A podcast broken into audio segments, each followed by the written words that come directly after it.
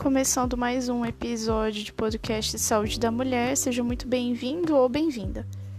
Hoje nós vamos falar sobre a sífilis e a gonorreia, que são duas infecções sexualmente transmissíveis numa série de infecções sexualmente transmissíveis que nós vamos falar aqui. A sífilis é causada por uma bactéria que se chama Treponema pallidum e ela é transmitida principalmente pelas relações sexuais principalmente pelas genitais, mas pode, pode ser passada também pela relação sexual oral. Também pode ser adquirida pela transfusão de sangue, tá? via placenta, né? quando a mulher for gestante sifilitílica, né? que vai passar a doença ali para o feto. Isso é o que a gente chama de sífilis congênita. Os sintomas eles vão variar de acordo com o estágio de evolução. Então, a sífilis ela é classificada em primária, secundária e terciária. Quando na fase primária, aparecem ali algumas feridinhas pequenas nos órgãos genitais, eles surgem ali durante duas ou três semanas da relação sexual sem proteção. Mas essa ferida ela não dói, né? Então, ao mesmo tempo que a pessoa sente ali que tem um caroço, que tem uma íngua né, na virilha, eh, ela não tem cômodo nenhum.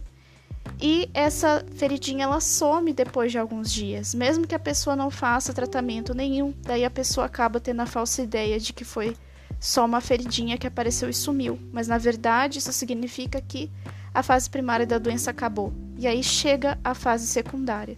Na fase secundária, a sífilis ela continua agindo no, no sangue da pessoa e meses depois começam a aparecer manchas por várias partes do corpo essas manchinhas elas também somem sozinhas, mesmo sem tratamento.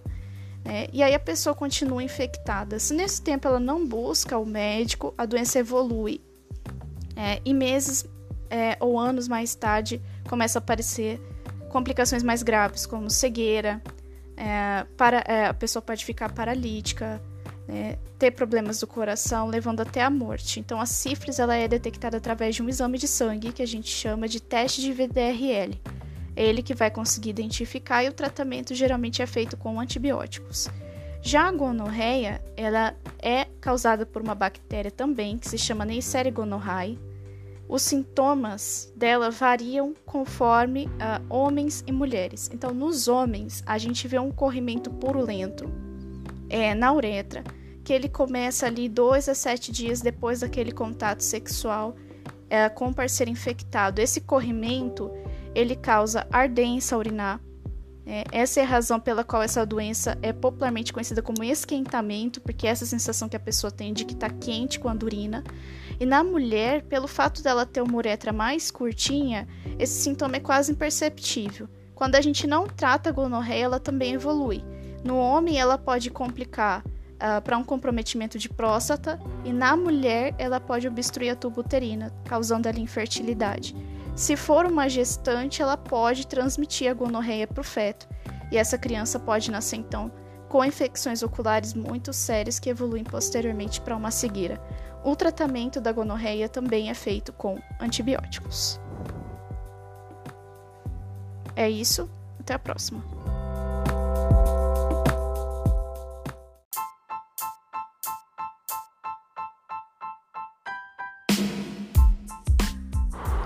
Bom, o primeiro mito com certeza é que o DIU não pode ser usado por mulheres adolescentes, mulheres sem filhos ou mulheres mais jovens, né? Esse mito ele surgiu principalmente porque as pessoas associam uh, o dispositivo intrauterino com o método abortivo, né? É, isso não é verdade tá? O DIU não é um método abortivo, ele não te causa infertilidade, portanto não tem nenhum problema a mulher que nunca teve filhos utilizar o DIU. Esse é o primeiro mito. A segunda coisa que a gente escuta falar bastante é que o DIU ele tem uma baixa taxa de falha, então ele tem baixa chance de falhar. Isso é verdade, tá?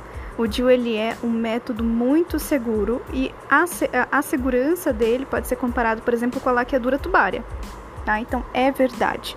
O que acontece, gente, é que sempre tem uma pessoa, né, que a gente conhece ou que contou lá na rede social dela que ela engravidou com o Dio, que o Dio saiu do lugar, tá? Mas é sempre importante a gente falar que, primeira coisa, eu não gosto dessa fala, né, de que a mulher engravidou com o DIL, porque na verdade ela engravidou com o sexo e não com o DIL, né, gente?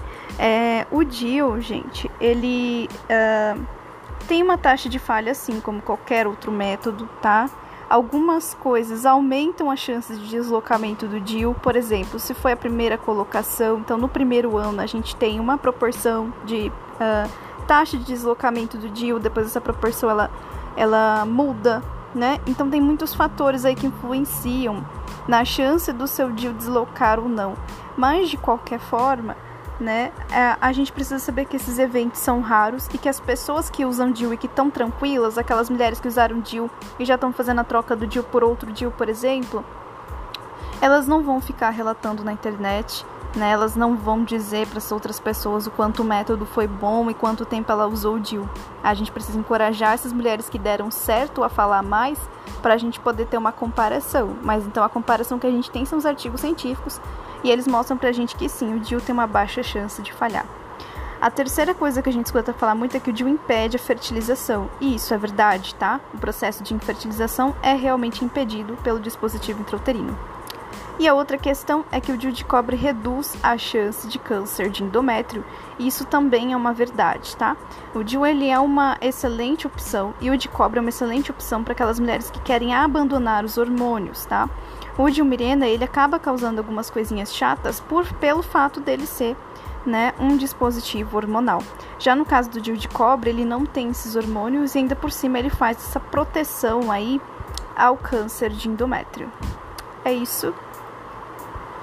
Obrigado.